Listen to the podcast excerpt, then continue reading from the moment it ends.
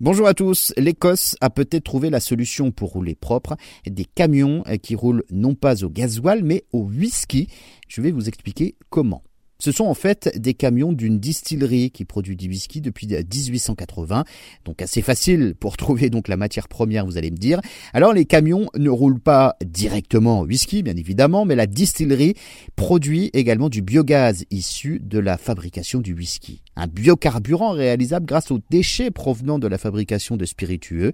Les résidus euh, provenant du brassage entre l'orge et l'eau sont désormais utilisés pour fabriquer du biogaz grâce à la méthanisation. L'avantage de ce carburant, c'est qu'il n'est pas produit à partir de produits pétrochimiques, une technologie mise au point en 2010. Le principe est assez simple. Durant 30 jours, les résidus récupérés qui macèrent dans d'immenses dômes afin d'en récupérer le biogaz, ce même biogaz est ensuite évacué dans des canalisations afin d'alimenter les véhicules de la distillerie.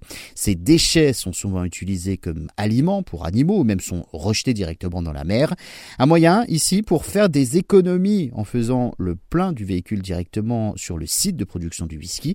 Un camion roulant en biogaz de whisky permet d'économiser 250 tonnes de dioxyde de carbone chaque année. Une initiative qui séduit les habitants de la région en Écosse. Ce biogaz sera ensuite utilisé dans les transports en commun, par exemple. L'usine peut produire 1 million de litres de produits biochimiques durables, du biogaz, à partir de 50 000 tonnes de déchets issus de la fabrication du whisky.